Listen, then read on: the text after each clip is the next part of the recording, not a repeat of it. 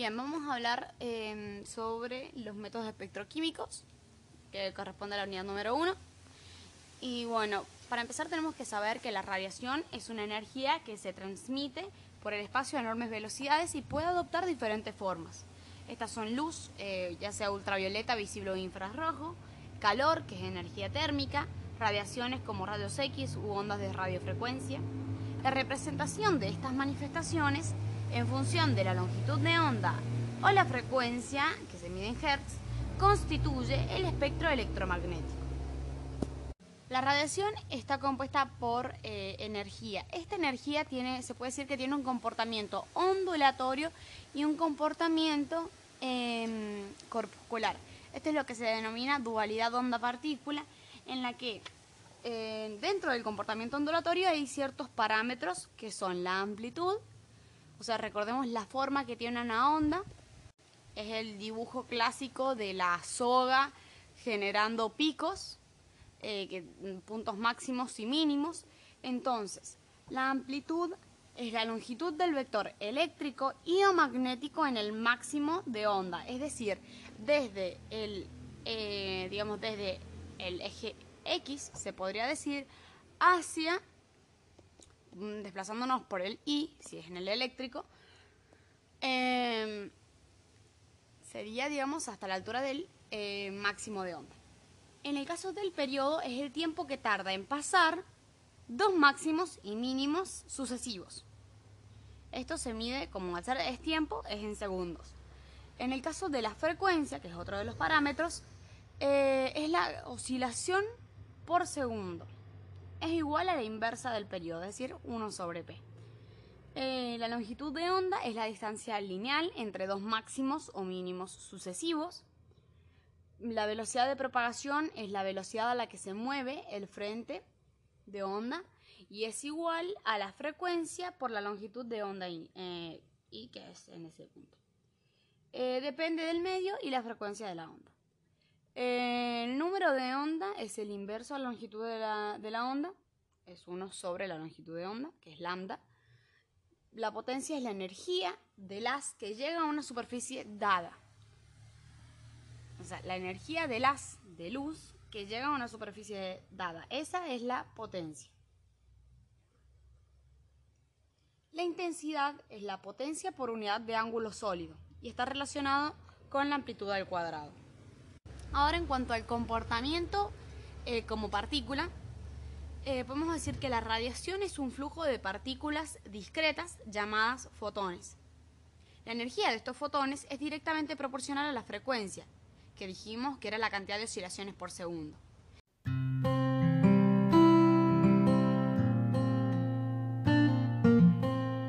Estos dos términos, es decir, la frecuencia y la energía, están relacionados mediante la ecuación de Planck que es E, que es la energía, igual a H, que es la constante de Planck, por la frecuencia. La constante de Planck tiene un valor que es 6,63 por 10 a la menos 34 joules por segundo. En términos de longitud de onda y número de onda, considerando que la velocidad de la luz es que es 3 por 10 a la 8 metros sobre segundo y eh, que la velocidad de la luz es la rapidez de la onda con la que avanza la onda. Y en el vacío es 3 por 10, por 10 elevado a la 8 metros sobre segundo. Es, su fórmula es C igual a la frecuencia por la longitud de onda. Por lo tanto, la frecuencia sería igual a C, la velocidad de la luz, sobre... Eh,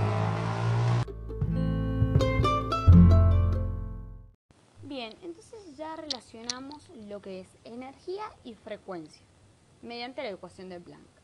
Ahora podemos hacer otro tipo de relación para poder entender cómo es que varía la longitud de onda con el número de onda. Esto se puede realizar a través de este, la unión, es decir, sustituyendo la mm, ecuación de la velocidad de la luz que, eh, como sabemos, la velocidad de la luz es la rapidez con la que avanza la onda y es en el vacío 3 por 10 a la 8 metros sobre segundo, su símbolo es C. Entonces podemos decir que c, la velocidad de la luz, es igual al producto entre la frecuencia y la longitud de onda. Por lo tanto, podríamos decir que la frecuencia en esta ecuación sería igual a c, la velocidad de la luz, sobre, es decir, dividida em, entre la eh, longitud de onda.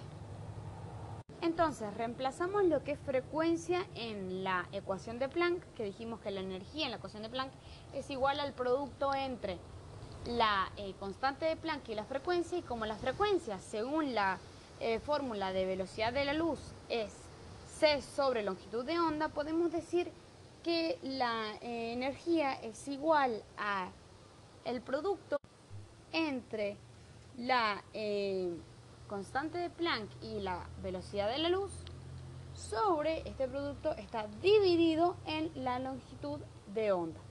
Entonces, ante esta fórmula podemos decir que si aumenta la energía, va a aumentar la frecuencia, por lo tanto aumenta el número de ondas, que el número de ondas recordemos que es eh, el inverso a la longitud de onda. Entonces, si aumenta el número de ondas aumenta la frecuencia y aumenta la energía, este, para que esto ocurra, la longitud de la onda debe ser menor, es decir, debe ser corta. Por esta eh, razón de, esta relación de la fórmula, por esta relación matemática, es que las ondas de menor longitud son las que tienen mayor energía. Por lo tanto, llegamos a la siguiente conclusión. La energía es directamente proporcional al número de ondas y a la frecuencia, pero es inversamente proporcional a la longitud de onda. Bien, ahora vamos a hablar eh, sobre la interacción entre la radiación y la materia. Esta interacción se puede dar mediante dos formas.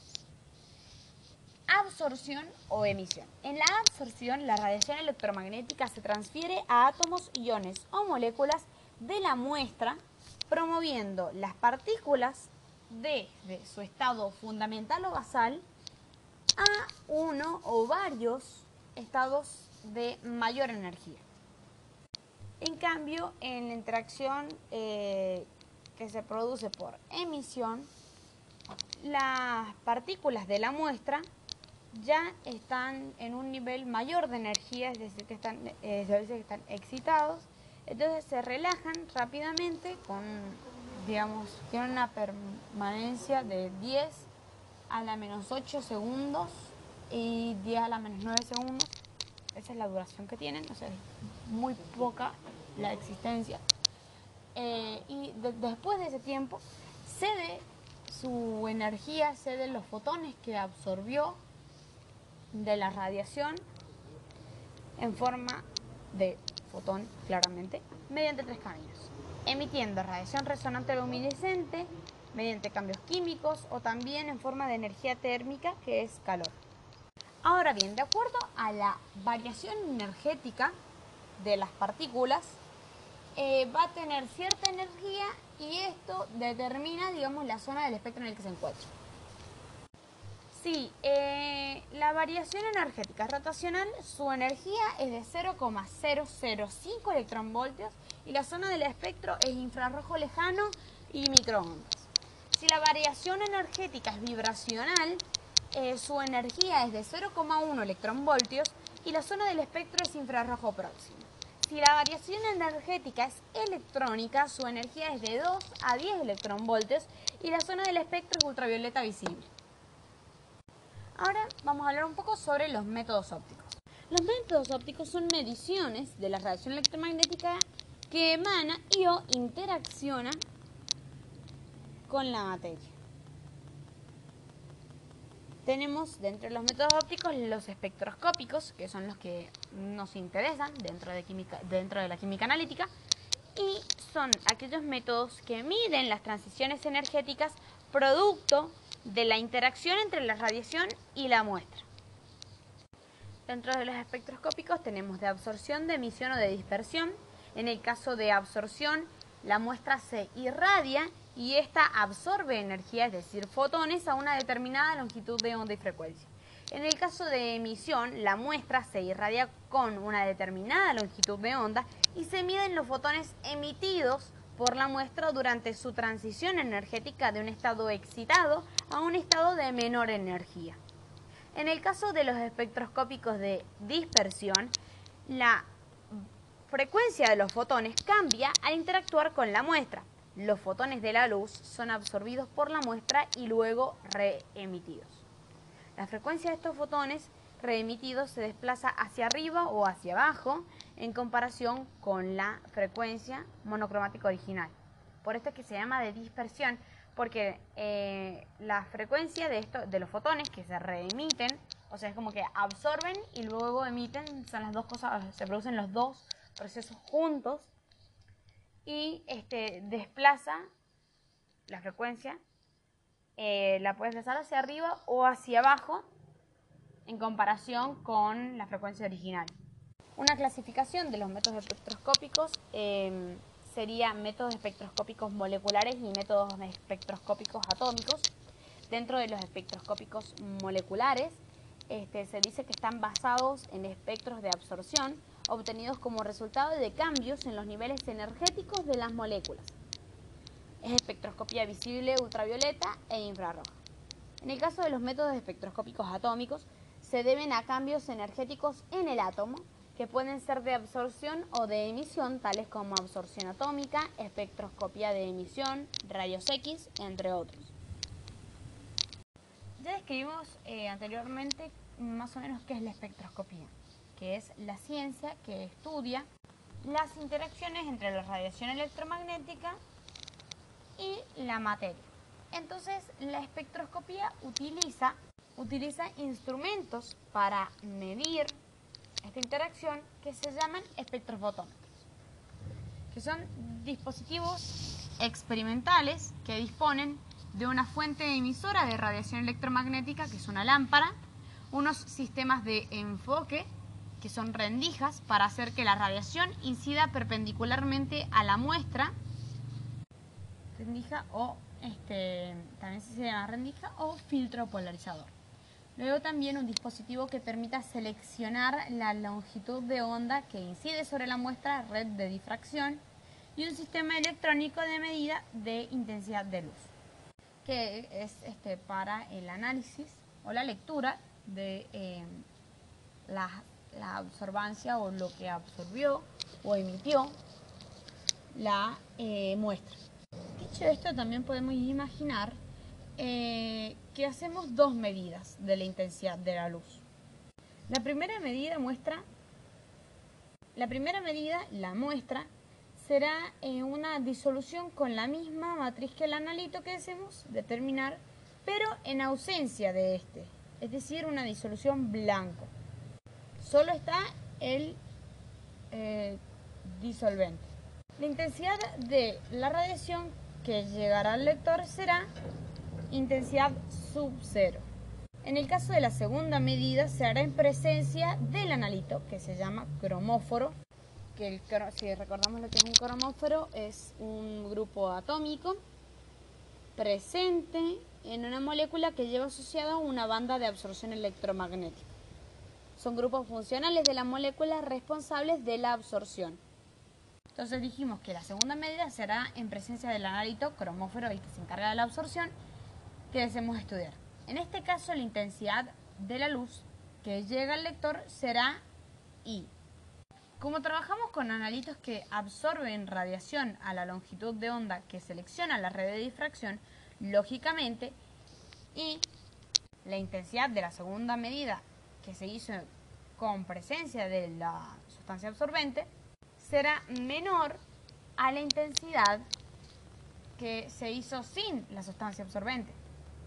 Y existen dos maneras de expresar la relación entre la intensidad y, y también eh, I sub cero. La relación directa se denomina transmitancia, mientras que se denomina absorbancia al logaritmo con signo cambiado de la transmitancia. La absorbancia es un término actualmente mucho más utilizado que la transmitancia. Ambos eh, términos, tanto transmitancia T como absorbancia A, son muy similares. Nada más que su definición es como que está vista desde otro punto. Decimos que la transmitancia es la cantidad de radiación electromagnética que eh, la muestra, o sea, o el cromófero, el cromófero no eh, pudo absorber. Es como que lo que dejó pasar, la cantidad de radiación electromagnética que atravesó la muestra sin ser absorbida. En cambio, la absorbancia es lo opuesto, es la cantidad de radiación electromagnética que absorbió el cromófero. Es decir, que para la absorbancia no le importa lo que atravesó sin ser absorbido, sino lo que el cromóforo o el analito absorbió. Entonces, la transmitancia es intensidad eh, absorbida sobre la intensidad eh, sub cero del blanco y la absorbancia es el logaritmo negativo de la transmitancia. Ahora podemos ver lo que es la ley de Lambert-Beer, que establece que la absorbancia está directamente relacionada con las propiedades intrínsecas del analito, con su concentración y con la longitud de la trayectoria de, las, de la radiación al atravesar la muestra. La expresión matemática de la ley de Lambert-Beer es absorbancia igual a. El producto entre la concentración del cromófero por la longitud del paso óptico o trayectoria de camino óptico que contiene la muestra, que es lo contenido en la celda, y la letra griega epsilon, que es la absortividad molar y depende del cromófero en sí mismo, es decir, de las propiedades intrínsecas, de sus propiedades intrínsecas de la longitud de onda y de las condiciones y de las condiciones de medida, como pH, temperatura, etc. Ya que la absorbancia es adimensional, las unidades son de concentración. Ahora vamos a ver un poco eh, sobre la comprobación de la ley de Beer, que se llaman curvas de calibración. En el primer paso de la comprobación se debe preparar una serie de disoluciones estándar del analito en el intervalo en el que se supone que se encuentra la muestra. Se supone que la muestra absorbe radiación. El segundo paso sería medir la absorbancia dada de cada una de las disoluciones a, la, a esa determinada longitud de onda en el máximo de absorción. Que si recordamos, el máximo de absorción es este, la longitud de onda a la que el analito es más sensible a la radiación electromagnética y será la longitud de onda más efectiva para análisis espectrofotométricos. El tercer paso sería representar las absorbancias en función de las concentraciones en un gráfico. Entonces tenemos absorbancia en el eje Y y en el eje este, independiente las concentraciones. Es decir, que la absorbancia depende de las concentraciones, claramente. Entonces, eh, ante este gráfico, si la ley de Beer se cumple en todo el intervalo de las concentraciones, se obtiene una línea recta en todo el intervalo que pasa por el origen. Y si se obtiene una línea recta, decimos que se cumple la ley de Beer. Y a eso es lo que se le llama curva de calibración pero también podemos tener ciertas desviaciones a esta línea recta.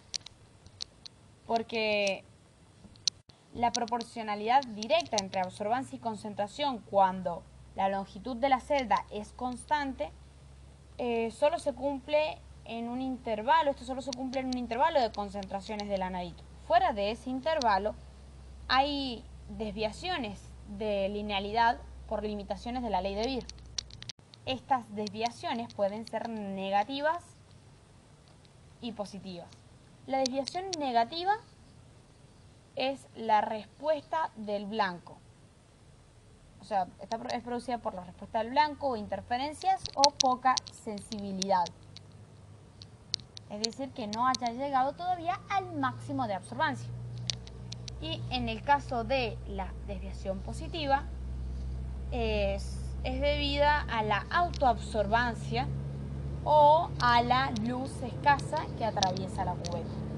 También podemos tener ciertos errores al aplicar la ley de Lambert-Beer, que son, er, pueden ser errores químicos, e instrumentales y personales. Los químicos se pueden deber a, este, a efectos debidos al sistema en equilibrio, ya sea por el equilibrio de dimerización, ácido vaso, complejación, efectos del solvente o porque las impurezas absorban radiación o por la presencia de interferencias que también absorban radiación.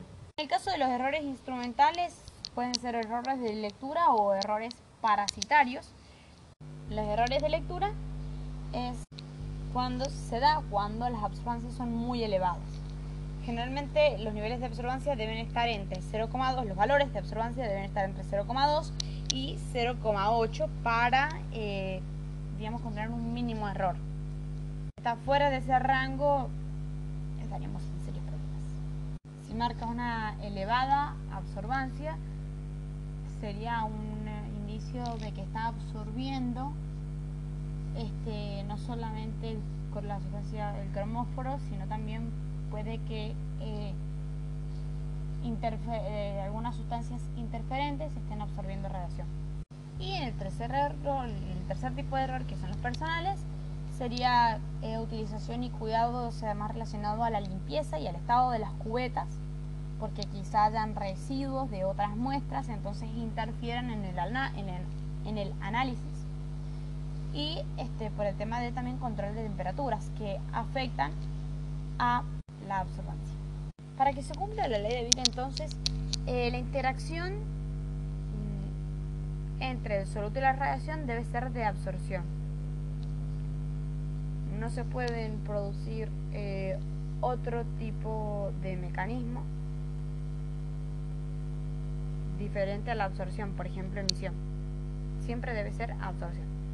Em, las especies absorbentes solo deben interactuar con la radiación por el tema de las interferencias. O sea, lo único que debe interactuar con la, con la radiación electromagnética es el analito.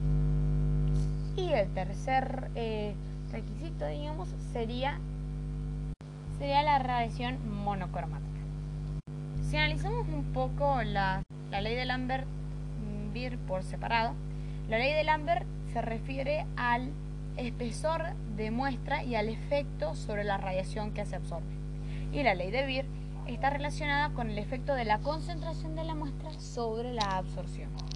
Otro aspecto a eh, recordar es que siempre se va a producir una absorción de la radiación electromagnética, o sea, siempre la materia va a absorber radiación electromagnética cuando esa radiación coincida con la energía necesaria para que la materia, o sea, los electrones, pasen a un nivel energético mayor.